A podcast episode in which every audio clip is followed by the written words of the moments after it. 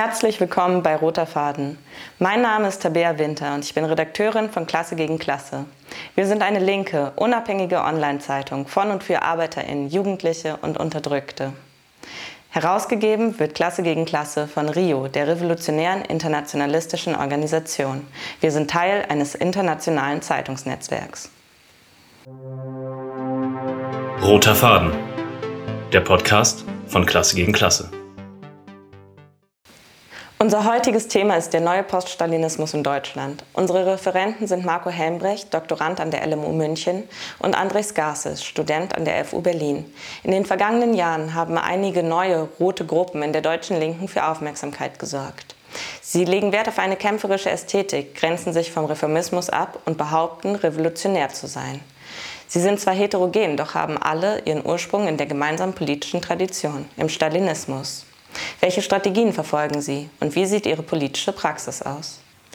Dieser Vortrag wurde beim Sommercamp von Klasse gegen Klasse im August 2022 aufgenommen. Vielen Dank, dass ihr alle hier seid. Ähm, mein Name ist Andreas. Ich äh, studiere Politikwissenschaft im Master und äh, bin seit einigen Jahren bei Rio. Äh, ich wohne in Berlin und äh, komme aus München. Das ist Marco.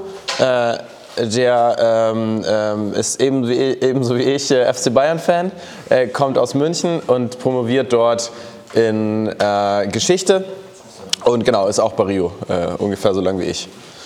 Ähm, genau.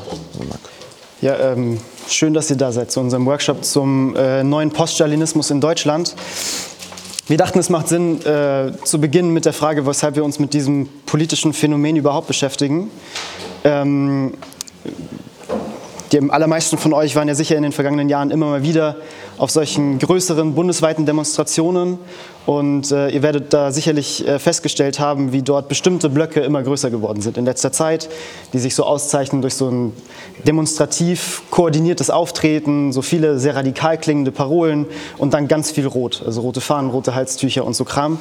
Genau, und wir wollen uns in diesem Workshop äh, wollen wir ein bisschen nachvollziehen, was es äh, mit diesem Wachstum auf sich hat, von diesen roten Gruppen was es mit der Krise zu tun hat, in der wir stecken, in der aber auch die gesamte gesellschaftliche Linke steckt und zuletzt auch welche Schlussfolgerungen wir als äh, revolutionäre Marxistinnen, als Trotzkistinnen ähm, aus diesem politischen Phänomen äh, ziehen können. Genau, wir machen das nicht, um irgendwie nur so eine ähm, akademische Auseinandersetzung mit irgendwelchen Politsekten zu machen, sondern wir wollen vor allem die zentralen strategischen und, und, theoretischen Differenzen diskutieren. Also als ein Beispiel, diese Gruppen grenzen sich, wenn auch nicht alle, aber die allermeisten, sehr offensiv vom Reformismus ab. Also zum Beispiel der Partei Die Linke.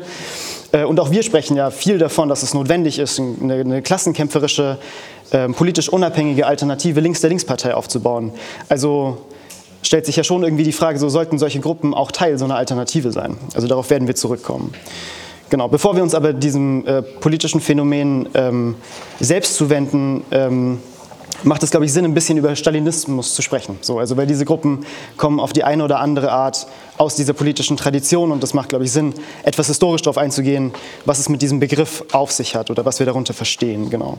Also äh, verweist natürlich auf die ähm, historische politische Figur Josef Stalin, äh, der im, äh, also dem es im Verlauf der 1920er Jahre gelungen ist, sich an die Spitze der kommunistischen Parteien der Sowjetunion und damit auch des, äh, des Arbeiterinnenstaates dort äh, zu setzen. Nach der ähm, sozialistischen Revolution in Russland 1917 ähm, hatte die gesamte Hoffnung der, der Bolschewiki, der, der Revolutionärinnen dort, äh, darauf gelegt, dass sich die Revolution international ausweiten würde. Das ist aber nicht passiert. Ähm, das heißt, der junge Sowjetstaat war damit wirtschaftlich und politisch isoliert, geschwächt auch ähm, durch, durch Jahre des Weltkrieges und dann nach der Revolution auch des Bürger, äh, Bürgerinnenkrieges. Und so waren zwar die Voraussetzungen für die Entwicklung des Sozialismus gegeben, nämlich dass die Produktionsmittel vergesellschaftet waren, Allerdings gab es aufgrund dieses akuten ähm, Mangels, des wirtschaftlichen Mangels, ähm, äh, die, auch die Bedingungen für die Entwicklung einer Bürokratie. Wir haben heute, äh, wir haben gestern schon in der Veranstaltung viel über Bürokratie gesprochen. Wir werden es auch ähm, heute im Verlauf des Tages in mehreren Workshops tun. Und auch heute spielt dieses äh, politische Phänomen eine, eine, zentrale Rolle. Ja, gerne, gerne. 10 Prozent schaffe ich, ja. Okay. Ähm, genau, also wir verstehen dann in diesem, äh, in diesem Sinne die Bürokratie als eine Schicht innerhalb der Gesellschaft, die diesen Mangel verwaltet ähm, und dabei selbst Privilegien genossen hat. Genau, die, diese breitestmögliche Form der Demokratie der arbeitenden Massen, wie sie dort in der Sowjetunion existiert hatte, in den Räten, den Sowjets, ist dabei immer mehr verkommen und äh, wurde immer mehr zu einer nur leeren Hülle. Und personifiziert wird eben dieser Prozess der Bürokratisierung der Sowjetunion und mittelbar auch der kommunistischen Bewegung außerhalb der Sowjetunion eben durch diese Figur Stalin. Dabei ist es aber wichtig zu betonen, dass es nicht er als historische Person ist, der dafür entscheidend ist, sondern die historischen materiellen Umstände, die ihm diesen Aufstieg ermöglicht haben. Genau. So ging der, der, Stalinismus eben aus dem revolutionären Marxismus hervor, dem Bolschewismus, jedoch nicht als seine konsequente Fortsetzung, wie es die Stalinistinnen behaupten, wie es auch die Bürgerlichen behaupten, sondern eben als seine Verneinung. Ähm, und damit einher ging dann auch eine, eine tiefgreifende Verzerrung zentraler, theoretischer und strategischer Errungenschaften äh, des revolutionären Marxismus und die offensichtlichste davon ist wohl die also Theorie, wenn man es so nennen will, vom Sozialismus in einem Land. Ähm, diese brach mit der zuvor ganz allgemein angenommenen Notwendigkeit, also innerhalb des Marxismus angenommenen Notwendigkeit, dass sich die Revolution ausbreiten müsste, äh, mindestens aber auf die zentralen Staaten Mittel- und äh, Westeuropas, um dem Überleben der Sowjetunion ähm, die Grundlage zu schaffen.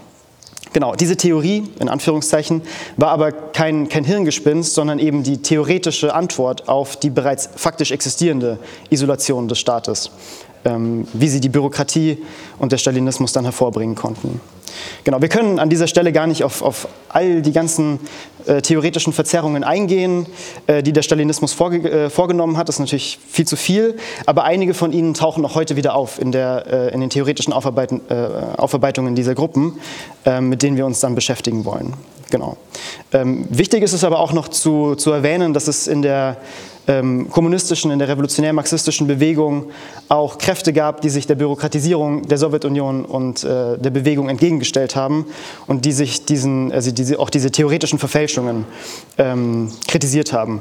Und diese Strömung wurde später als Trotzkismus bekannt. Zunächst war das aber eigentlich erst einmal ein, ein Schmähbegriff der Stalinistinnen gegen die Kritik von links.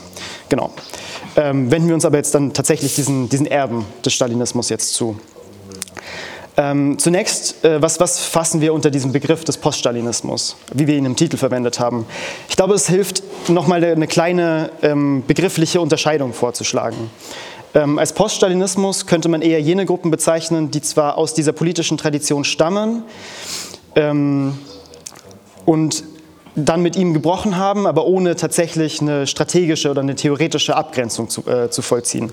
Die also sich nicht mehr explizit auf, den, auf, auf, auf Stalin zum Beispiel beziehen, die nur noch ganz selten die Begriffe Marxismus, Leninismus in den, äh, in den Mund nehmen. Ähm, die aber trotzdem aus dieser Tradition stammen und auch immer noch äh, Versatzstücke dieser, dieser Theorien anwenden in der Praxis. Genau, und dann gibt es aber auch eben solche Gruppen, die diesen Bezug ganz unmittelbar und ganz offensiv machen und die für sich in Anspruch nehmen, die Erben von Marx, Engels, Lenin und Stalin zu sein. Ähm, und sie kann man, glaube ich, weniger als poststalinistisch äh, und mehr als neo-stalinistisch bezeichnen. Genau, und von solchen ja, traditionsstalinistischen Organisationen wie der äh, Deutschen Kommunistischen Partei DKP unterscheiden sie sich dann aber halt dadurch, dass sie keine direkte organisatorische Kontinuität zum historischen Stalinismus aufweisen, sondern eben viel jünger sind. Genau. Ähm, in der bürgerlichen Geschichtsschreibung wird der Begriff äh, Poststalinismus oftmals gebraucht, um die historische Periode in der Sowjetunion nach dem Tod Stalins 1953 zu bezeichnen. Ähm, also so als, als nächste Phase nach dem sogenannten Hochstalinismus der Nachkriegsjahre.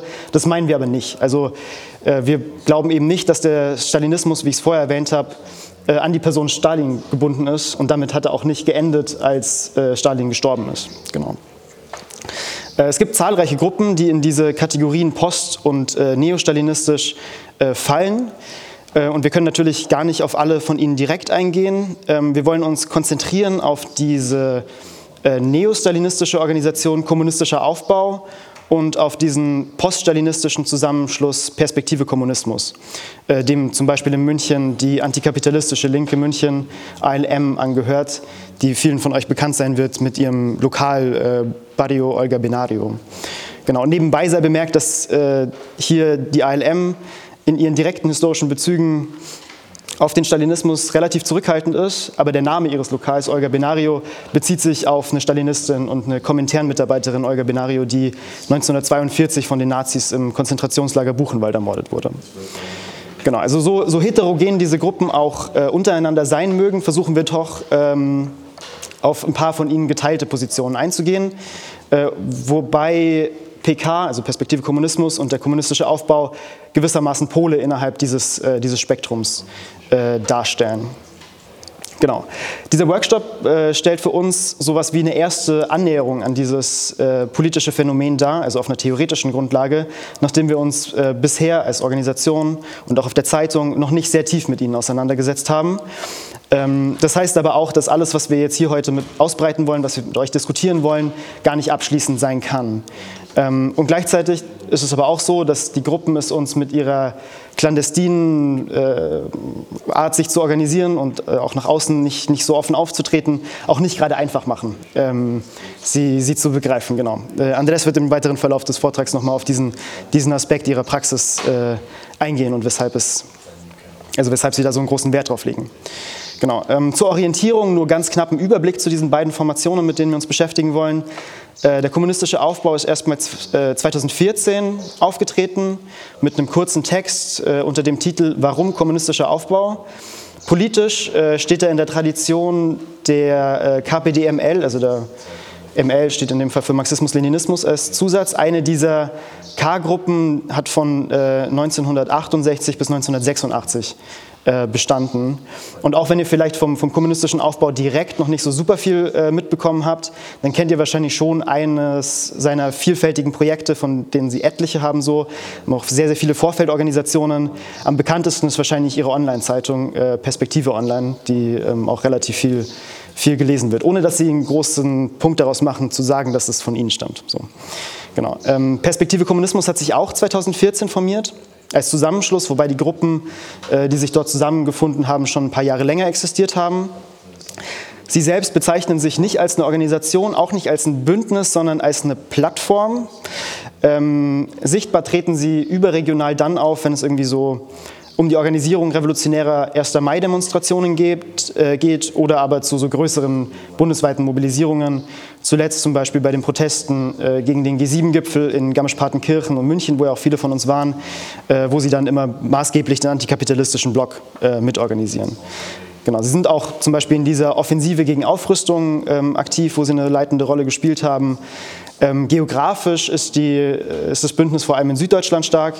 2019 äh, hat sich aber auch der, der Rote Aufbau Hamburg ähm, angeschlossen. Genau.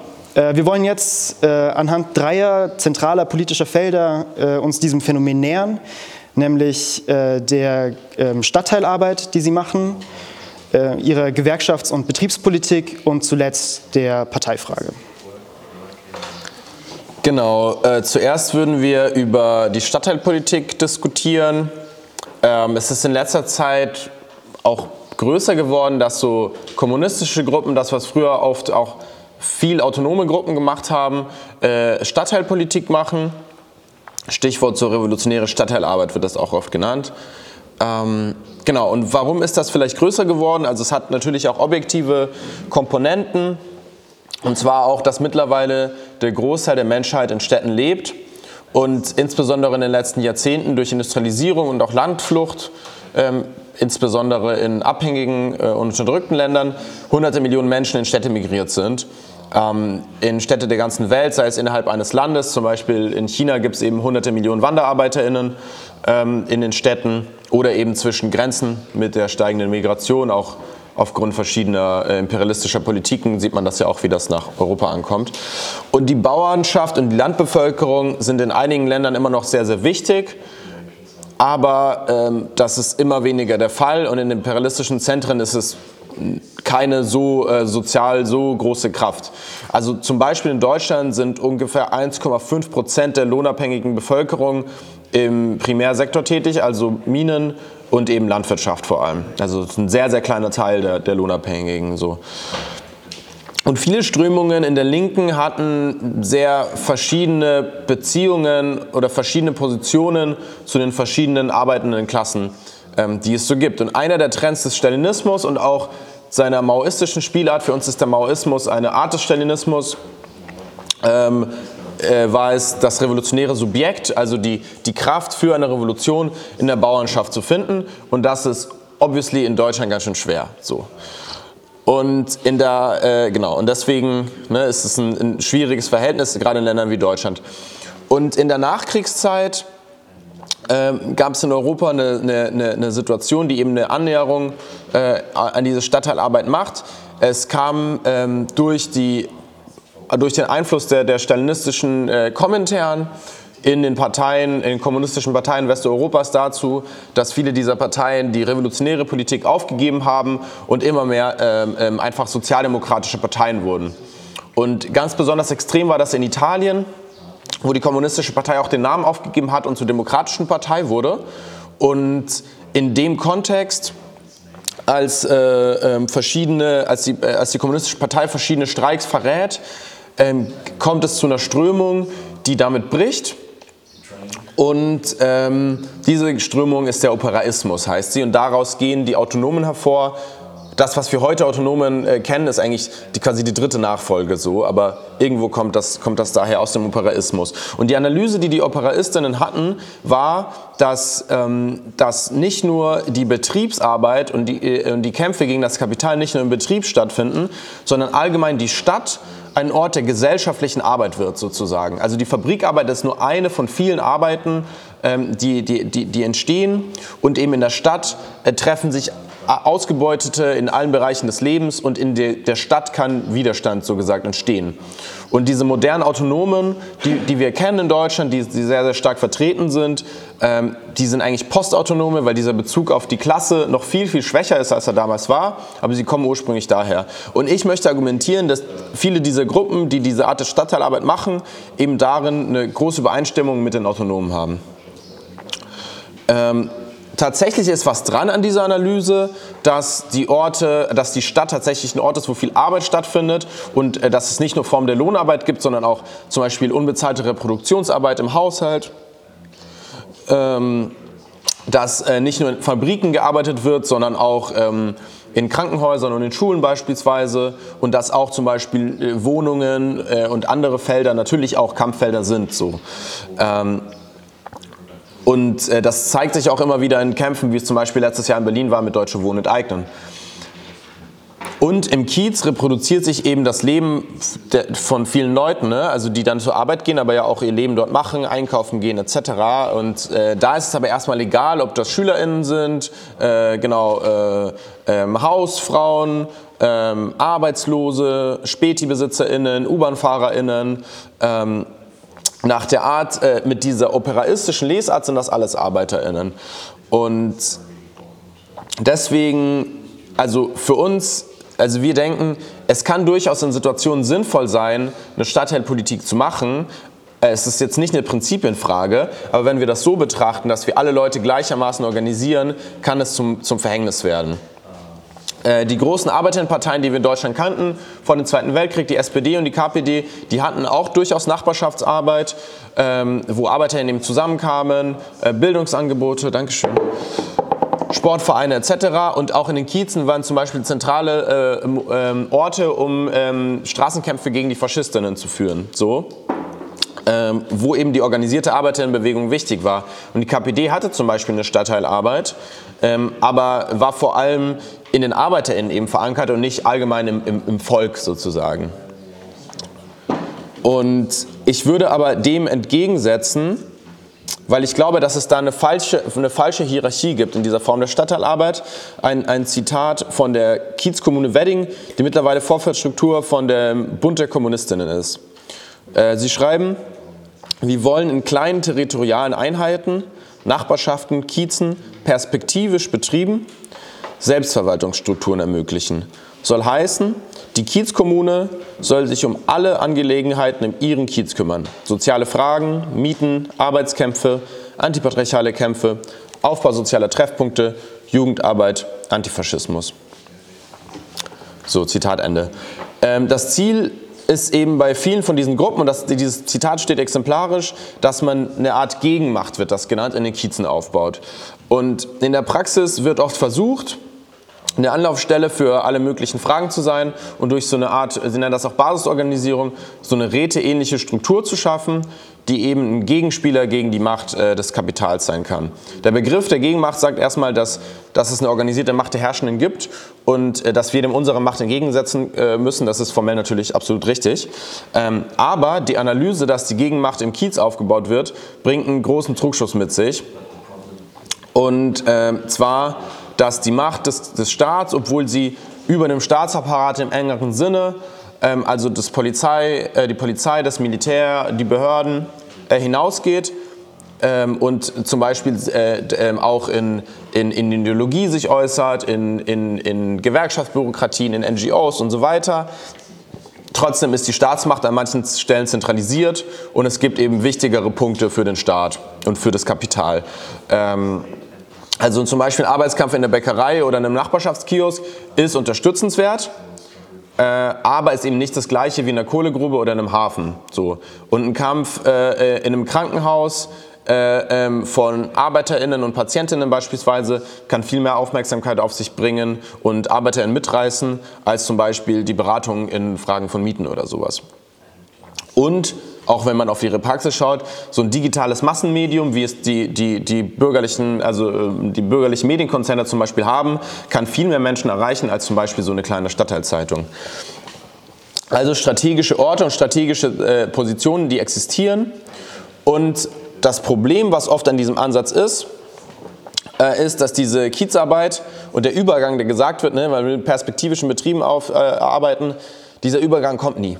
So, oder wenigstens kennen wir keine Beispiele, in denen er kommt. Das wird irgendwie verschoben auf irgendwann mal sind die Kräfte da und irgendwie sieht man das nicht. So. Und ähm, der andere Punkt, der natürlich auch noch dazu gehört, ist, dass wenn man eine Anlaufstelle für alle Fragen im Kiez sein will, dann übernimmt man ja Sachen, die eigentlich staatliche Aufgaben sein sollten. Also zum Beispiel eine Essensausgabe zu machen, denken wir, äh, äh, genau, der Staat sollte dafür sorgen, dass die Menschen genug zu essen haben. So. Ähm, Genau, äh, wir sehen äh, diese fehlende Gewichtung auf diese strategischen Positionen, die sehen wir zum Beispiel bei PK, Perspektive Kommunismus in München, ähm, die zum Beispiel ähm, eine Klimagruppierung äh, gemacht haben, die eine Kampagne gegen, der, gegen den Ausbau einer Autobahn im Münchner Norden ähm, durch einen Arbeiterinnenstadtteil Milbertshofen gemacht hat. das war ebenfalls so eine Art der Stadtteilarbeit und auch der Standort von ihrem Lokal im Arbeiterinnenviertel Giesing ist kein Zufall, aber der Bezug eben zu der Nachbarschaft äh, bleibt, soweit wir das einschätzen können, eher symbolisch. Und äh, die verschiedenen Gruppierungen und offenen Treffen, die dort gemacht werden, zu Klima, zu Feminismus, zu Militarismus, Antifaschismus, Arbeitskampf, sind aber dabei bewusst voneinander getrennt. Also so verschiedene Aktionsformen, die nicht miteinander verbunden sind. Und soweit wir wissen, äh, ist es noch nicht gelungen oder wurde es auch nicht wirklich ernsthaft versucht, eine echte Verbindung zwischen den Arbeitskämpfen, die unterstützt werden, von außen wohlgemerkt, und den sozialen Kämpfen zu schaffen. So. Ähm, diese Berliner Gruppen, äh, wo es auch mehrere gibt, äh, die machen äh, viele so Essensausgaben und Klamottensausgaben ähm, und so Spaziergänge, wo mit allen AnwohnerInnen diskutiert wird, wo es erstmal erst egal ist, ob die Person, oh sorry, wo es erstmal egal ist, äh, ob die Person irgendwie ein Späti-Besitzer, ein, ein Studi oder ArbeiterInnen sind. Und die Kiezkommune Wedding beispielsweise gibt sehr offen zu, dass sie damit vor allem Studis erreicht, die eh davor schon links waren. So. Ähm, und die einzige Gruppe, und die will ich noch hervorheben, weil das positiv ist, die tatsächlich eine Verbindung schafft zwischen Betrieb und Kiez, obwohl sie sich eher auf die Betriebe fokussiert, die in ihrem Kiez sind, das ist Hände weg vom Wedding, die von so einer rätekommunistischen oder so linksautonomen Richtung sich immer stärker in diese poststalinistische Richtung entwickelt hat. Ähm, und sie macht tatsächlich eine Krankenhausarbeit in ihrem, in ihrem Kiez und arbeitet dort auch mit gewerkschaftlichen Gruppen zusammen. Äh, sie nennen auch äh, explizit äh, die Kampagne gegen Outsourcing und Befristung, wo wir auch drin sind. Da arbeiten wir auch, auch zusammen in der Frage. Aber man muss sich vorstellen, wenn die Idee ist, sich nur in einem Kiez zu organisieren und dann sich auf andere Kieze auszuweiten, dann ist man sehr langsam, wenn es dann zu Arbeitskämpfen in anderen Kiezen oder in anderen Städten überhaupt kommt. Also ähm, obwohl es sehr positiv ist, wenn Gruppen dann in ihrem Kiez zum Krankenhaus gehen, wenn es dann zum Beispiel, wie es in Berlin der Fall war, in Kreuzberg, also nicht im Wedding, äh, ähm, äh, Kämpfe von Gorillas-ArbeiterInnen gibt oder in Tempelhof Kämpfe vom Daimlerwerk, dann sind diese Leute nicht da, weil es nicht in dem Fokus ist der Kiezarbeit. Genau, aber es, es steht schon ein strategisches Ziel dahinter. Und ich hatte das ja gesagt, man will, man will die, die Aufgabe, man will Bezugspunkt für alles sein und diese Selbstorganisierung schaffen. Und man muss sich dann vorstellen oder die Frage stellen, was ist die Maxime? Also was ist das zu Ende gedacht? Und die Idee ist, dass man dem Staat quasi sein, seine, seine, seinen Einfluss entzieht und im Idealfall so polizeifreie Zonen hat in so einem Kiez, die, ähm, in denen es mehr revolutionäres Bewusstsein und mehr Militanz gibt und damit eine Basis für Politik und Aktionen der revolutionären Organisationen und den Kampf gegen den Staat. Das kommt aus und da sieht man den, den stalinistischen Einfluss, weil diese Idee aus äh, ähm, dem Maoismus in gewisser Weise kommt, mit der Idee des Volkskriegs. Das will ich nur ganz kurz sagen. Und zwar, der, äh, darüber schreibt zum Beispiel auch der kommunistische Aufbau, der ähm, sich noch ein bisschen unterscheidet. Marco hat gemeint, ist eher neostalinistisch. Die meinen eben, dass, ähm, dass die Idee mit so einer Massenbasis, vor allem auf dem Land, und dass man dann so bewaffnete Partisanenmilizen auf, äh, aufbaut und dass die dann äh, gegen, äh, in die Stadt ziehen und die Macht erobern, wie das zum Beispiel in China der Fall war, dass das äh, manchmal die richtige Strategie war, aber dass das nicht mehr möglich ist in, in, in den imperialistischen Zentren und in den Städten. Ergibt auch Sinn, weil hier äh, kannst du schwer irgendwie so eine rote Bauernarmee aufbauen, die nicht in der unmittelbaren Nähe von der Stadt ist, gerade in einem Land wie Deutschland, wo es eine super hohe Bevölkerungsdichte gibt. So. Und deswegen meinen Sie, braucht es eine, eine, eine Stadtguerilla. Das lesen wir rein, ne? das steht nicht explizit drin. Aber wir meinen, dass, dass man das so liest, dass es, eine, dass es eine Stadtguerilla braucht, die eine Massenbasis in den Zentren der, der Arbeiterklasse hat, in den großen Städten. Ähm, der Bund der Kommunistinnen zum Beispiel aus Berlin macht das indirekt mit einem Bezug auf die Brigati Rossi, das war eine Stadtguerilla aus Italien. Und diese hatte zum Beispiel im Gegensatz zur RAF in Deutschland schon eine größere Basis in Arbeiterinnenbezirken. So. Der kommunistische Aufbau stellte sich das so vor, das ist das Konkreteste, was sie geschrieben haben. Es entstehen hybride Strategien und Kampfformen, die das Politische und Militärische, die Partisanen und die Massen, die Städte und das Land dialektisch zu einem einzigen revolutionären Klassenkrieg verschmelzen. So. Ähm, das heißt, genau, hier seht ihr, das Politische und das Militärische verschmilzt und das heißt, es, es, gibt da irgendwie nicht so eine Gewichtung. Diese Formel, die, die äh, der, der, Militärwissenschaftler Clausewitz aufgestellt hat, auf den sich viele Marxistinnen beziehen und auch viele bürgerliche, die sagt, ähm, dass äh, Krieg die Fortsetzung von Politik mit anderen Mitteln ist. Die wird dort aufgelöst und Politik und Krieg werden das Gleiche. So.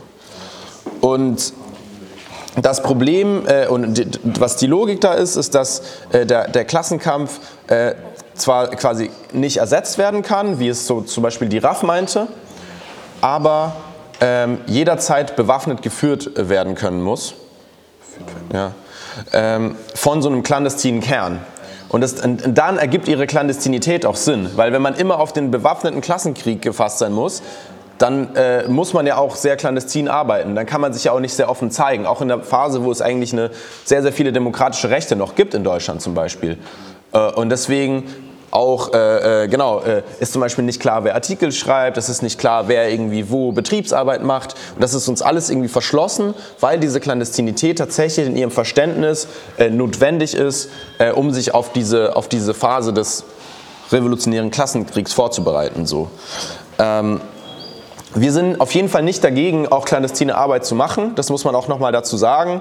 Ähm, in verschiedenen Situationen. Wir haben auch selbst Genossinnen, die im Untergrund gekämpft haben, zum Beispiel gegen Militärdiktaturen in Lateinamerika. Aber wir leben eben aktuell nicht in einer Militärdiktatur. Und äh, der Kampf von ArbeiterInnen wird gerade eben nicht mit einer Waffe geführt äh, oder überhaupt einer Barrikade oder sowas.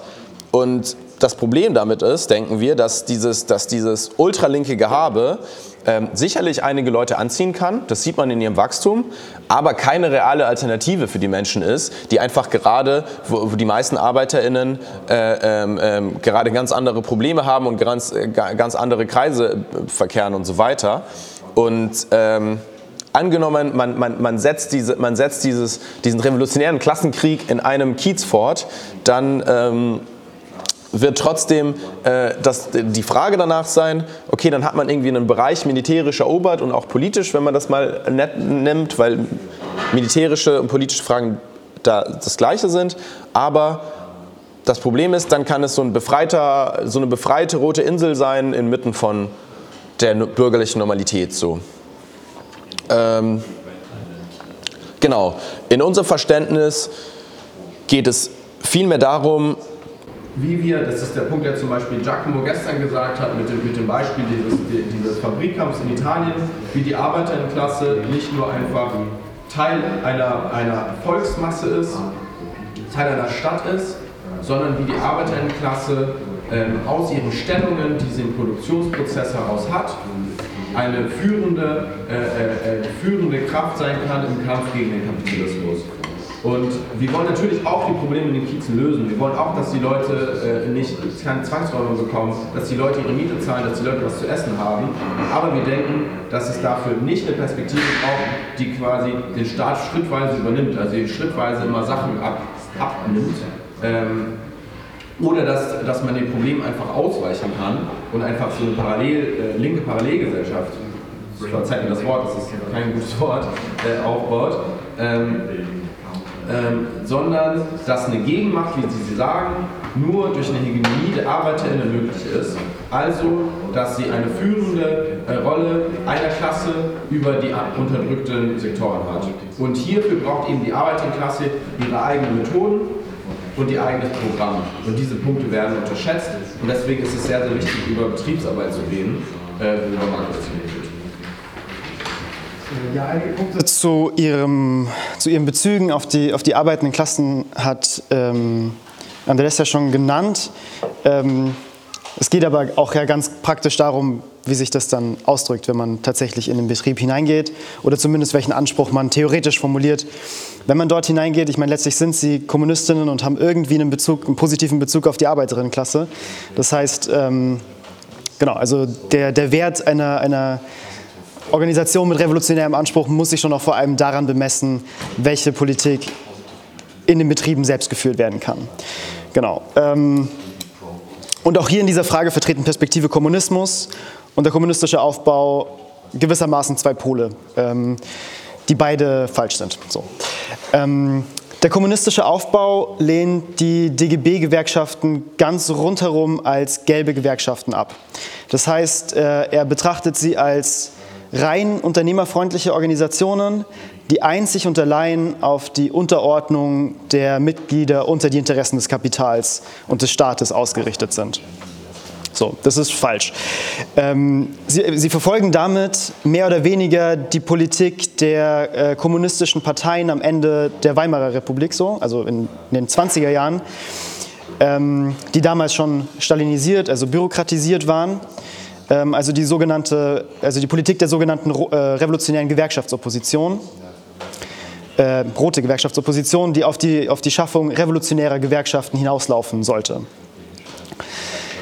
Also sie verneinen quasi, dass es äh, die, dass die Gewerkschaften die breitestmöglichen Massenorganisationen der arbeitenden Klasse sein sollen im, im, im Kapitalismus ähm, und brechen damit mit ganz grundsätzlichen Annahmen, die ähm, in der kommunistischen Bewegung in den 20er Jahren zuvor auch erarbeitet wurden. Und auch ganz unmittelbar mit dem, was, was zum Beispiel Lenin über die Notwendigkeit der systematischen Arbeit in den, äh, in den Massenorganisationen gesagt hat.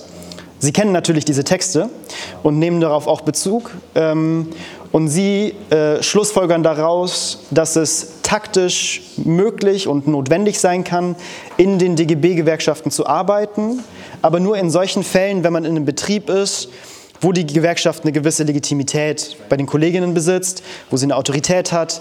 Äh, dann muss man dort reingehen, aber mit dem Ziel, diese Verankerung der Gewerkschaften zu brechen und äh, selbst dann aus den DGB-Gewerkschaften revolutionäre Betriebszellen herauszubrechen. Ähm, wo es diese Verankerung nicht gibt, kann man gleich dazu übergehen, revolutionäre Betriebszellen aufzubauen. Ähm, das heißt aber auch, dass sie die betriebliche Arbeit oder die gewerkschaftliche Arbeit im Betrieb super lokal denken müssen. So. Also weil sie, weil sie gar nicht über einen Einfluss, also gar nicht darüber nachdenken können, einen Einfluss zu entwickeln über diesen einzelnen Betrieb äh, hinaus. Also zum Beispiel, wie sollte ich in eine bundesweit geführte politische Debatte in der Gewerkschaftsbewegung intervenieren, wenn ich nur in einem einzelnen Betrieb mal in der Gewerkschaft bin, mit dem einzig, also allein mit dem Ziel, die Gewerkschaft zu zerschlagen. So. Ähm, genau, also es ist schlicht nicht, nicht möglich und soweit das aus diesen Ausarbeitungen, die Sie zu diesem Thema machen, hervorgeht, wollen Sie das auch nicht. Auch Perspektive Kommunismus gibt sich äh, in, in seiner Gewerkschaftspolitik ganz gern radikal. Sie kritisieren dann auch ganz gerne mal die Sozialpartnerschaft, also diese, diese vermittelnde Politik der, der Gewerkschaftsführung in einem Bündnis mit, mit äh, der Kapitalseite, mit den Unternehmerinnen, mit dem Staat.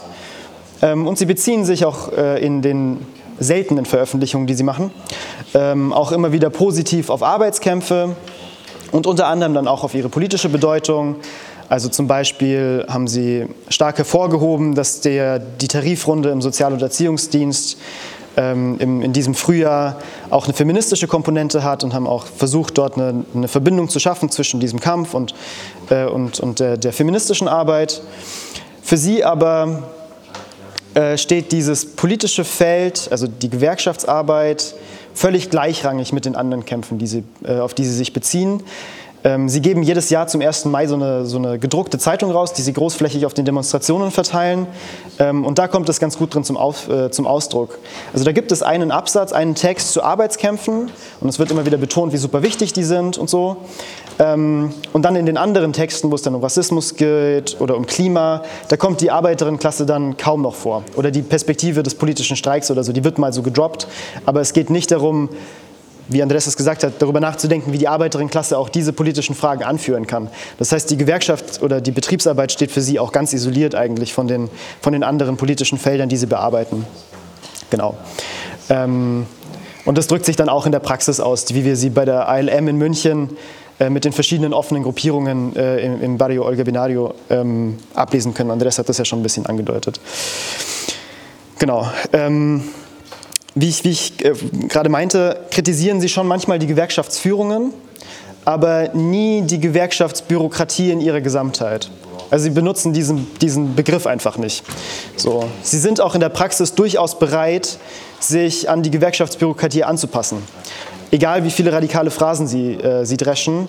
Ähm, zum Beispiel diese Tarifrunde im äh, Sozial- und Erziehungsdienst. Da ging es darum, am, am, auf der gleichen Kundgebung, wo der Frauenstreik stattfinden sollte, am 8. März, zuvor die Streikkundgebung stattfinden zu lassen.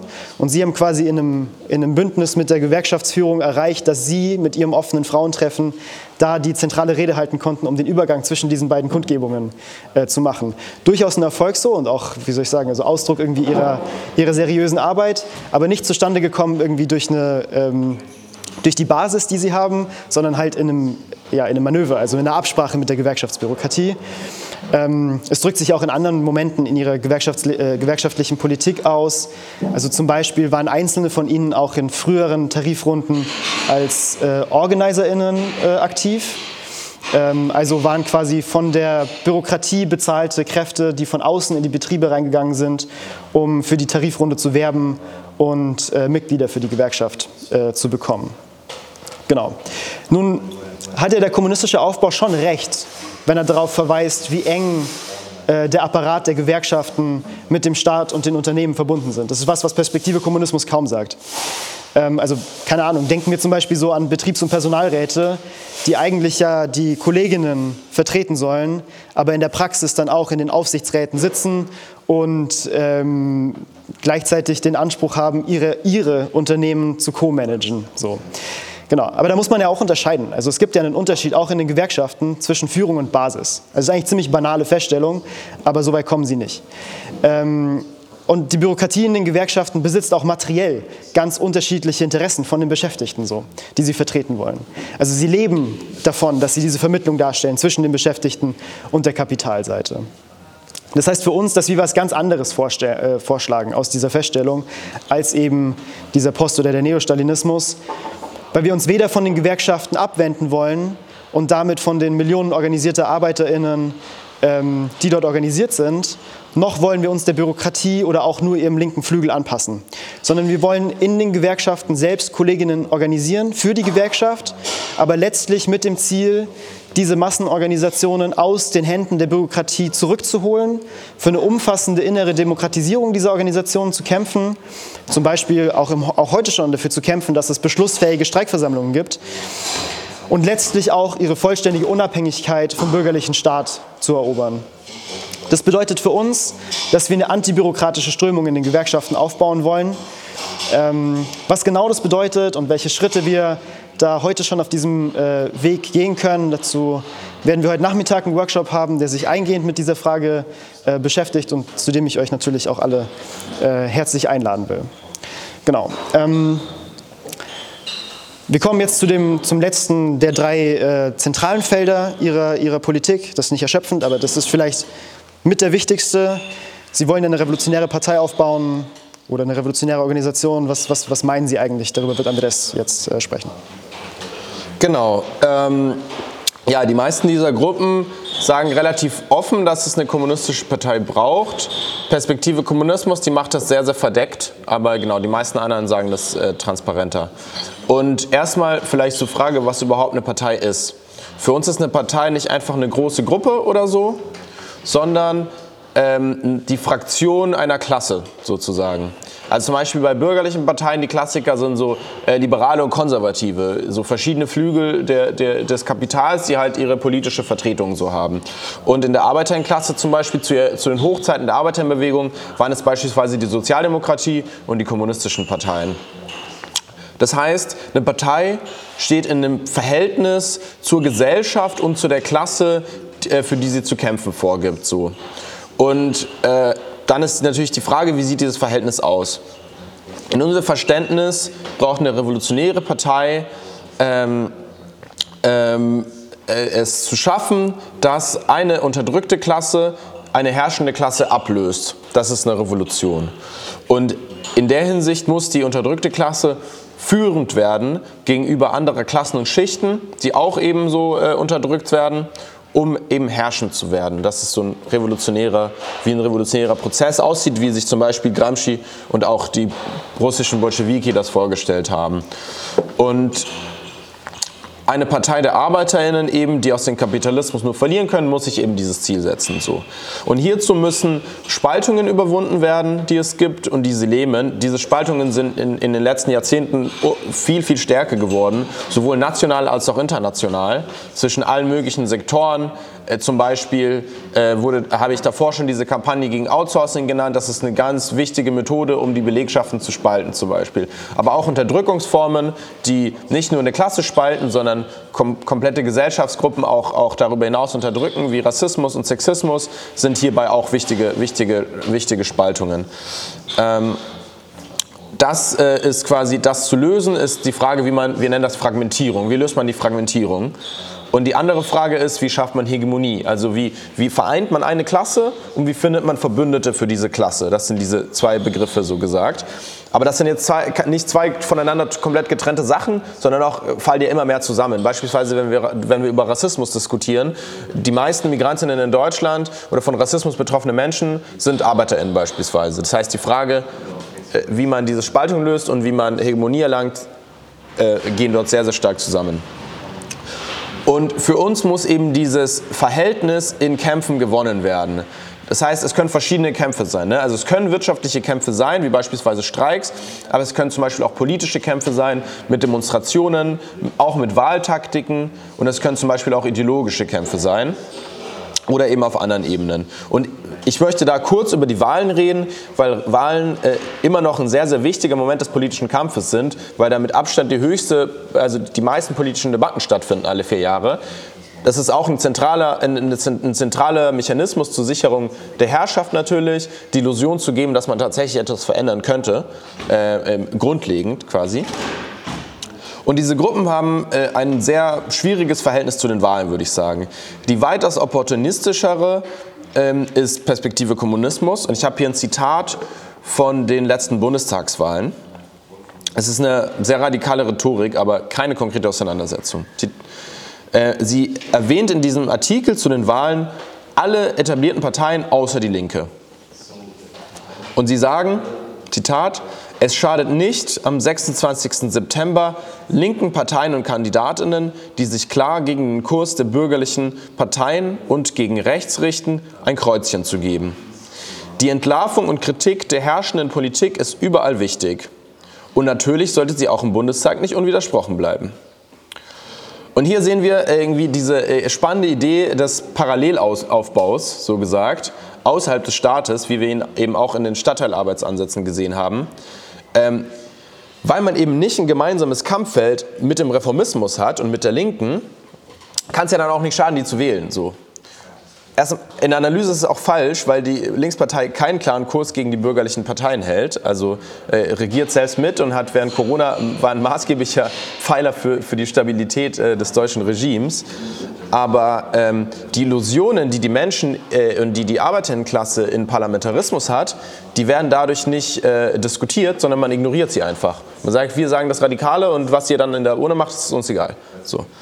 Ähm, der kommunistische Aufbau macht es auf eine linkere Art. Der ruft einfach zum Wahlboykott auf. So.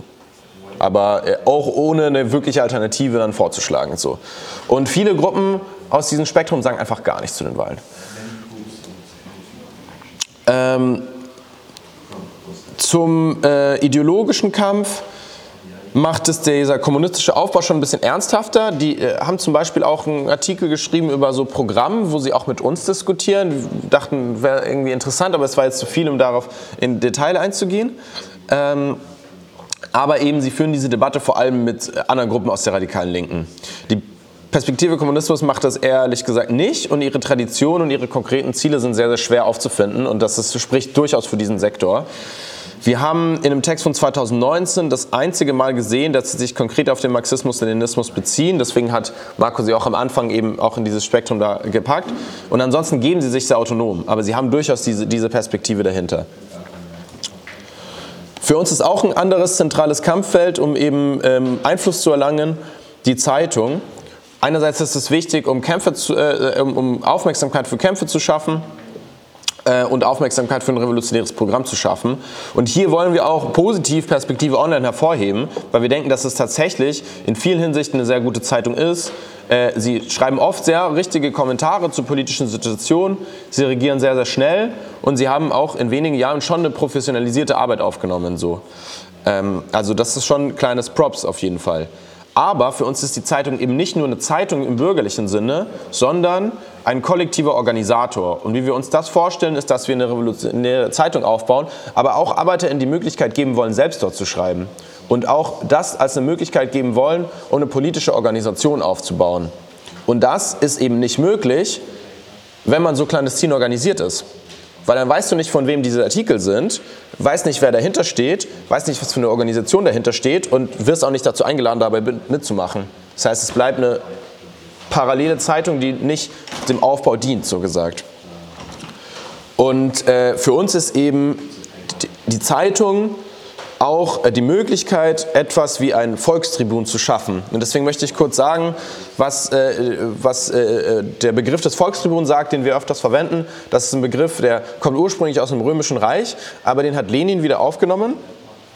Und in, er diskutiert da, wie eben im Gegensatz zu, diesen, ähm, zu den Vorstellungen, dass ArbeiterInnen nur Gewerkschaftskämpfe zum Beispiel führen müssen, nur Lohnkämpfe führen müssen oder nur vereinzelte Kämpfe führen müssen, die ArbeiterInnen äh, äh, oder revolutionären ArbeiterInnen als Volkstribunen agieren müssen. Das heißt, sie müssen alle äh, Ungerechtigkeiten, die das, der Kapitalismus hervorbringt, hervorheben, gegen sie kämpfen und mit der Perspektive der arbeitenden Klasse verbinden.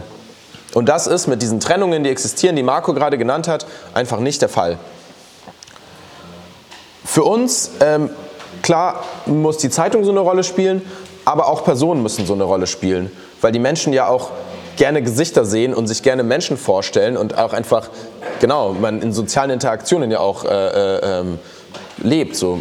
Und ähm, für uns ist es deswegen wichtig, Beispiele aufzuzeigen, ähm, wie es zum Beispiel jetzt äh, äh, revolutionäre Arbeiter wie unser Genosse Anas Kasib sind, den Joachim gestern auf unserem Vortrag genannt hat. Also eine Person, die ein Arbeiter ist, ganz klar, äh, Kämpfe anführt, aber viel, viel, viel mehr als das tut, als irgendwelche Tarifkämpfe zu führen, sondern zum Beispiel auch eine wichtige Stimme ist im Kampf gegen Rassismus äh, und Islamophobie, aber auch zum Beispiel im Kampf gegen Transfeindlichkeit und, und Sexismus. Und ähm, das steht in der Perspektive dieser Klandestinität total entgegen. Und der andere Punkt ist, dass wir denken, dass es immer wichtig ist, wie Rosa Luxemburg gesagt hat, äh, äh, das, äh, zu sagen, was ist die revolutionärste Tat ist. Und deswegen müssen wir immer sagen, wofür wir stehen und was wir überhaupt wollen. Und das geht mit dieser clandestinen Verschränkung von verschiedenen Kämpfen einfach nicht. So. Aber auch wichtig, die Arbeiterinnenklasse wird auch nicht davon leben, dass Linke ihnen sagen, was richtig und falsch ist. So. Sondern sie muss selbst kämpfen. Manchmal steckt sie Niederlagen ein, manchmal gewinnt sie. Und äh, sie muss lernen, dass die Kraft, die sie hat, in ihrer Vereinigung liegt. Und hierfür setzen wir auf ihre Selbstorganisierung und kämpfen in dieser Selbstorganisierung für eine revolutionäre Perspektive. Das nennen wir sowjetische Strategie. Für uns sind Räte äh, in dieser Hinsicht, wenn sie entstehen, oder Formen, in denen sich die Arbeitenden selbst organisieren, äh, Kampforgane. Das sagen auch solche Gruppen wie Perspektive Kommunismus auf eine gewisse Art. Ähm, aber sie sind nicht nur Orte, wo man kämpft, sondern sie sind auch Orte, wo, wo man lernt äh, oder einen Übergang zu machen zur sozialistischen Gesellschaft. Das heißt, zur Planung einer neuen Gesellschaft, in der man die Produktion umstellt, den Konsum, die Reproduktion, äh, äh, den Transport und so weiter. Und das ist gerade in Momenten von der Klimakrise zentral. So.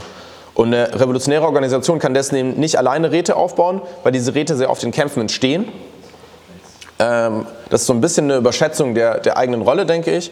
Aber sie muss sie ausweiten und sie muss darin intervenieren. Und das war eben die Grundlage auch des Erfolgs der russischen Revolution, die die ganze Welt äh, verändert hat. So. Der kommunistische Aufbau hat einen sehr langen Bilanztext zur russischen Revolution. Und ich glaube, das ist exemplarisch. Wir haben gesucht. Und er nennt die Räte oder Sowjets kein einziges Mal. Das ist bezeichnend, weil und da sieht man auch, die, warum sie so, also was diese Logik des Stalinismus ist. Wenn die Arbeiterinnen sich nicht selbst organisieren, dann müssen sie eben Gehorsam der Partei folgen. Das ist so ein bisschen die Logik, die darin implizit ist. So, die Arbeiterinnen sind eben darin keine Subjekte, sondern eine Manövriermasse. Und das andere Risiko, was man lesen kann, was eher dieser Poststalinismus hat, ähm, ist ein Fetisch aus den Räten zu machen. Ohne zu fragen, wie diese überhaupt entstehen können. So.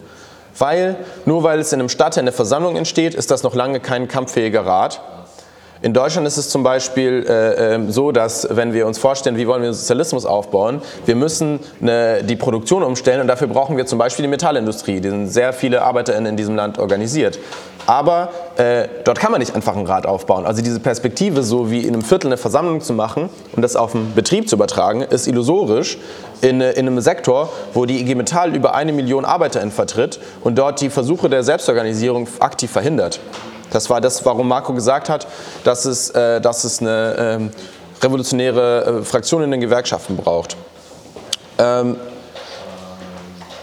ich wollte ein kleines Beispiel nennen, wie wir das mit unseren Kleinkräften versuchen einzubringen. Ähm, und zwar ist das der Aufstand der Töchter am Berliner Krankenhaus, den es vor einigen Jahren gab. Also ich hatte ja davor über diese Fragmentierung geredet und diese Fragmentierung zeigt sich im öffentlichen Sektor oder im öffentlichen Dienst super, super stark mit hunderten Tochterunternehmen überall, die alle verschiedene Arbeitsbedingungen haben. Auch oft anhand rassistischer Grenzen zum Beispiel äh, äh, sieht man das zum Beispiel in der Reinigung oder anderen Sektoren. Ähm, und ähm, es gab wichtige Kämpfe, ähm, um das Outsourcing zu beenden. Und dort haben wir es tatsächlich geschafft, in Diskussionen mit ArbeiterInnen, dass sowas wie ähm, sowas wie Betriebsversammlungen entstehen und Elemente von der Streikdemokratie entstehen. Und das war wichtig, dass diese Kampagne gegen Outsourcing, die ich genannt habe, die wir in Berlin machen, überhaupt entstehen konnte, weil es Arbeiter auch selbst sind, die diese Kampagne vorangetrieben haben. Und äh, genau, das heißt, das, das sind so wichtige Elemente wie, ähm, wie wir äh, denken, dass man in, in, in Bewegungen und in, in, in äh, ähm, Selbstorganisierung intervenieren muss. Aber die andere Frage ist ja, wie ist, diese, wie ist die Partei organisiert, die wir aufbauen wollen? Und wie sind auch wir jetzt organisiert? Ähm, Leninistinnen und wir auch beziehen uns auf den, oder wir sind Leninistinnen, äh, wir beziehen uns auf den demokratischen Zentralismus. Die Idee dahinter ist, dass, ähm, dass es äh, Demokratie und Zentralismus gibt. Das heißt, auf der Grundlage eines gemeinsamen Programms, eines revolutionären Programms, diskutieren wir demokratisch über das, was wir machen wollen. Und es gibt Zentralismus in der Hinsicht, dass wenn wir einen Beschluss haben, dieser gemeinsam durchgesetzt wird. Und das ermöglicht äh, eine, eine, eine, viel tiefere Einheit im Handeln, als wenn einfach einzelne Leute das entstimmen oder wenn man es einfach dem Zufall überlässt, äh, etc. Aber ähm, diese stalinistischen Gruppen beziehen sich auch darauf, aber mit einer sehr, sehr wichtigen Differenz. Und zwar ähm, lassen sie dieses demokratische Element im demokratischen Zentralismus sehr, sehr viel weg. Äh, ich möchte erklären, warum das ein Problem ist. Und zwar verändern sich Organisationen in politischen Situationen. Das ist immer so, weil oft Streitigkeiten entstehen. Manchmal ist nicht klar, warum, aber sie existieren eben oft aufgrund von tieferen Entwicklungen. Also zum Beispiel äh, kann, kann äh, ein, eine Differenz entstehen, wie es zum Beispiel in, der russischen, in, in den russischen Marxistinnen war, ähm, als sie sich, vielleicht kennt ihr diese Begriffe, ne? wir haben gesagt Bolschewiki, es gab auch die Menschewiki, die haben sich an der eher organisatorischen Frage gespalten. Aber eigentlich war die Frage, wie machen wir die Revolution? Das war eine viel, viel tiefere Frage. Ähm, und zum Beispiel gab es auch in der Oktoberrevolution verschiedene Positionen. Ob man zum Beispiel in die, äh, als der Zar gestürzt wurde, ob man in die provisorische Regierung gehen soll, also eine Regierung, wo auch bürgerliche Parteien beteiligt waren, oder ob man eben das nicht machen sollte und auf die Oktoberrevolution hinarbeiten sollte, was sie dann letzten Endes gemacht haben. Und das war nur möglich, weil es eine Art Fraktion gab in dieser Partei, äh, ähm, die verhindert hat, dass in diese Regierung eingetreten wird. Das heißt, für uns ist das Fraktionsrecht äh, elementar, damit Organisationen wachsen können und Schlussfolgerungen ziehen können aus, den, aus dem Klassenkampf. Und der Stalinismus lehnt das Fraktionsrecht ab. Sie meinen, das hemmt den Kampf und das ist so ein monolithisches Verständnis. Ne? Man hat so einen Block und der entscheidet, was ist. Und die Idee ist dahinter, indirekt wird das, es wird nicht explizit gesagt, aber das ist damit gemeint, dass quasi wir haben das revolutionäre Programm und äh, wir sind quasi erleuchtet damit und deswegen kann man ja gar keine Abweichungen haben, so. Und deswegen sind Fraktionen einfach nur hemmend, weil es nur schlecht sein kann, so. Und das ergibt auch Sinn, äh, dann darüber nachzudenken, dass es diesen, dass es diesen, diesen Disziplinkult oft gibt und diesen, diesen Kult von diesem militärischen Gehorsam. Und der ergibt ja nur Sinn, wenn man, wenn man, wenn man dieses Verständnis hat, dass, dass man ja quasi schon das Richtige hat und man muss es nur noch durchsetzen. So. Ähm, aber für reale Veränderungen im Klassenkampf ist das total hemmend. Ähm, beispielsweise hat es Jahre gebraucht, als, äh, als der Faschismus im Aufkommen war, dass die KPD sich dazu aufgebracht hat, sowas wie eine Einheitsfront zu gründen. Die linke Opposition, also die, die danach als Trotzkistinnen bekannt wurden, ähm, haben sich noch als Teil der kommunistischen Partei gesehen, aber waren schon ausgeschlossen. Sie haben gesagt, sie sind die linke Opposition innerhalb der kommunistischen Partei und haben jahrelang die ganze Zeit dafür gekämpft, dass die kommunistische Partei eine Einheitsfront mit der Sozialdemokratie aufbaut, um den Faschismus zu stoppen. Und äh, die kommunistische Partei hat diese Fraktion ausgeschlossen gehabt und hat damit verhindert, dass, dass es eine Kraft gibt innerhalb der Partei, der, die die korrekte Linie durchsetzt, und zwar alles dafür zu tun, um den Faschismus zu stoppen. Ja, sorry. Mhm. Ähm, genau. Ähm, das auf so einer nationalen Ebene. Äh, auf einer internationalen Ebene, ich mache es vielleicht ein bisschen kürzer als gedacht, mhm. ähm, gab es, gibt es ein wichtiges Element im Stalinismus, und zwar, dass äh, der Stalinismus nur dadurch leben konnte, dass er, wie Marco erzählt hat, sich quasi in einem Land aufgebaut hat, nach dem Zweiten Weltkrieg in mehreren Ländern, aber nicht die Perspektive hatte, sich auszuweiten. Und das zeigt sich zum Beispiel in den Abkommen mit den westlichen imperialistischen Mächten nach dem Zweiten Weltkrieg. Und das wurde friedliche Koexistenz genannt. Also im Austausch dafür, dass man den Einfluss auf Osteuropa erhält, bekommt zum Beispiel England, er hat den Einfluss auf Griechenland bekommen und die, und die Sowjetunion hat sich daraus zurückgezogen und hat einfach zugelassen, dass die Partisaninnen dort äh, einfach äh, genau, niedergemetzelt wurden. So.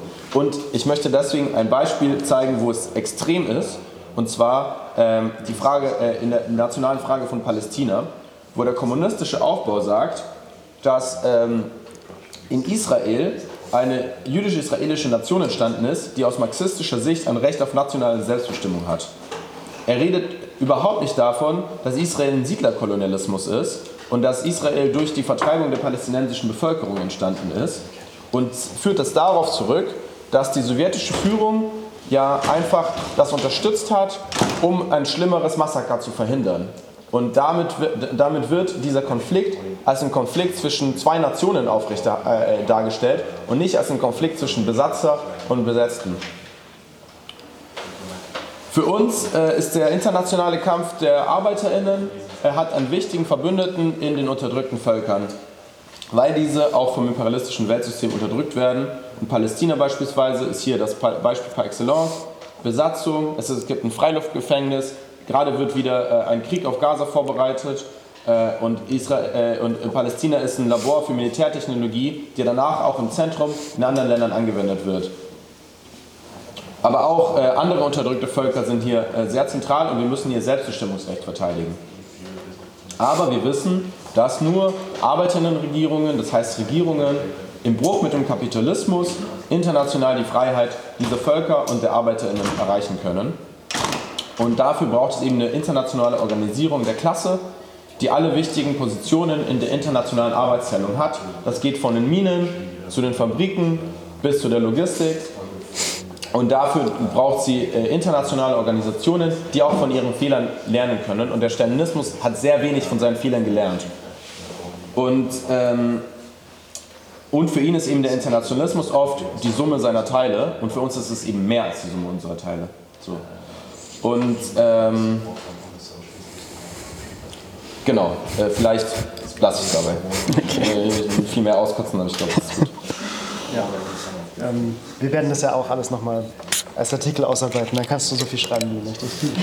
ähm, genau, in seinen äh, Ausführungen zur Stadtteilarbeit hat Andres schon ein bisschen diesen Bezug zu dem Autonomismus äh, gemacht. Und ich glaube, also wir können das jetzt an dieser Stelle nicht, nicht sehr weit ausbreiten, aber ich glaube, es macht für die Diskussion und auch für unsere weitere Beschäftigung Sinn, mehr darüber noch nachzudenken, was diese Bezüge sind. Also worin sie politisch bestehen. Es gibt ja auch andere Bezüge, also so die auch ästhetische Bezüge, also wenn wir sehen, wie sie auf Demonstrationen zum Beispiel auftreten, wie sie ihre Websites designen und so Kram. Interessanter ist aber, glaube ich, noch die Frage, ähm, wie sich das Wachstum dieser Gruppen in den vergangenen Jahren erklären lässt. So. Und auch wenn wir jetzt nicht den Anspruch erheben können, darauf eine vollständige Antwort zu geben, ist es doch auffällig, dass dieser Aufstieg dieser Gruppen zusammenfällt mit einer Krise der Linken insgesamt und nochmal spezifischer der radikalen Linken und darin des Autonomismus. Also gerade die, die postautonome interventionistische Linke äh, befindet sich derzeit in ganz, ganz großen inneren Schwierigkeiten, äh, die auch sehr stark damit zusammenhängen, dass sie halt super eng an die Linkspartei gebunden sind, die halt ebenfalls in der Krise ist. So. Und da macht es ja irgendwie Sinn, dass in diese Lücke andere Kräfte hineinstoßen, die zumindest rhetorisch eine sehr starke Ablehnung dieser Verbindung zum Reformismus haben. So. Ähm, aber auch der klassischere Autonomismus, der zumindest in Worten diese Abgrenzung auch gemacht hat, ist heute in Deutschland ja kaum noch existent und stellt für, für junge, sich politisierende Leute äh, kaum noch einen re realen Anlaufpunkt dar. Genau. Und ich glaube, also unsere These zumindest ist, die wir gerne diskutieren können, ist, dass es hier ein gewisses Vakuum gibt innerhalb der radikalen Linken, in das diese Post- und Neostalinisten reinstoßen. Was sie aber auch können, weil andere politische Strömungen äh, es ihnen halt viel zu leicht machen. So. Also könnte es nicht der revolutionäre Marxismus sein, der Trotzkismus, der dieses Vakuum füllt. So. In der Praxis aber wird der Trotzkismus immer noch sehr, sehr stark mit der Partei Die Linke identifiziert, eben weil es mehrere sich als trotzkistisch begreifende Organisationen gibt, die halt seit Jahren, seit langen, langen Jahren sich sehr eng mit dieser Partei äh, identifizieren und damit auch der Krise dieser Partei, in der sie sich befindet, mit den ganzen Verraten, die sie ständig begehen äh, in ihren Regierungsbeteiligungen. Also zu keinem Zeitpunkt ihrer Existenz hat die Partei Die Linke nicht irgendwo eine Regierung mitgeführt so. Und äh, das sind aber dann die Projekte, mit denen der Trotzkismus identifiziert wird. Und das ist ein Problem. So, und selbst in dieser tiefsten Krise der Partei, in der sie gerade steckt, weigert sich der trotzkistische Zentrismus. Also wir bezeichnen ihn als Zentrismus, weil er zwischen reformistischen und revolutionären Positionen schwankt, weigert er sich in dieser Krise ein eigenständiges, vom Reformismus unabhängiges, revolutionäres Projekt zu beginnen. Aber das ist die Diskussion, die wir führen wollen. Also mit euch und mit diesen, mit diesen Kräften auch. Weil wir glauben, dass es jetzt die Zeit ist, um darüber zu diskutieren, wie sich die revolutionäre Linke unabhängig von den bürgerlichen Kräften und vom Reformismus organisieren kann. Wir haben das immer wieder unter dem Begriff der revolutionären Umgruppierung diskutiert. Und ich würde gerne auf diese ähm, auf die Frage zurückkommen, die ich ganz am Anfang gestellt habe. Sind dann diese neo- und poststalinistischen Kräfte auch Adressatinnen für so eine Diskussion? Ähm, ich will nur im Interesse der Zeit ein ganz kurzes historisches Beispiel machen, ähm, wie man sowas nicht macht.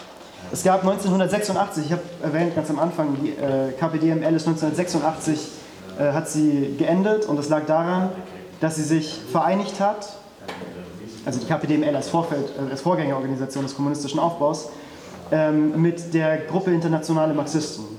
Das war eine trotzkistisch-zentristische Organisation ähm, und sie sind quasi zusammengegangen, also diese marxistisch-leninistische ähm, Organisation KPDML und die trotzkistische GIM ähm, in die Vereinigte Sozialistische Partei.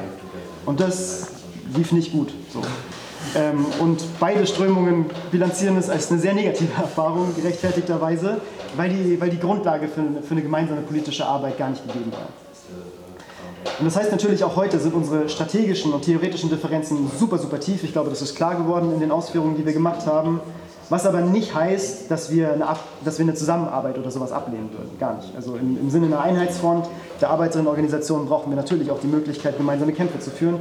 Andreas hat das Beispiel der Kampagne gegen Outsourcing und Befristung in Berlin angesprochen.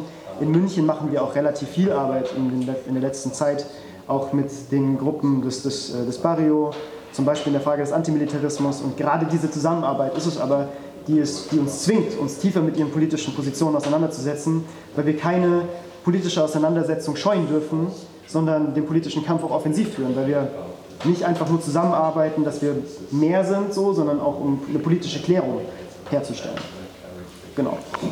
Ähm, ja, wir wollen eine revolutionäre Partei aufbauen, so, und wir wissen, dass sie nicht so als, als ein lineares Wachstum aus uns selber heraus hervorgehen kann. Also es wird Brüche brauchen, es wird Fusionen brauchen mit anderen Organisationen, aber vor allem auch mit besonders fortschrittlichen, kämpfenden Sektoren der Arbeiterinnenklasse und der Unterdrückten, diese Fusionen aber können halt nur auf der Basis gemeinsamer Erfahrungen im Klassenkampf und einer festen Einigkeit und einer Ernsthaftigkeit in den zentralen strategischen Sta äh, Fragen stattfinden. Ähm, dieses Angebot so einer Diskussion ähm, richten wir also nicht an irgendwelche politischen Kräfte, die uns irgendwie ähnlich sind an der Oberfläche, sondern vor allem an diejenigen Genossinnen der Organisationen, mit denen wir schon zusammenarbeiten, mit denen wir auch Übereinstimmungen haben, mit denen wir zum Beispiel im Rahmen der Vernetzung für kämpferische Gewerkschaften zusammenarbeiten oder auch im Kampf gegen die Aufrüstung des deutschen Imperialismus in den vergangenen Monaten und hoffentlich auch in den kommenden Kämpfen gegen die Energiepreissteigerung, gegen die Inflation.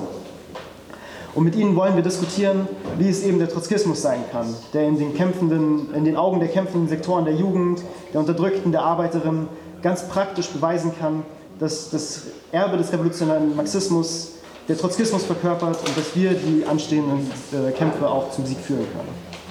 Dankeschön.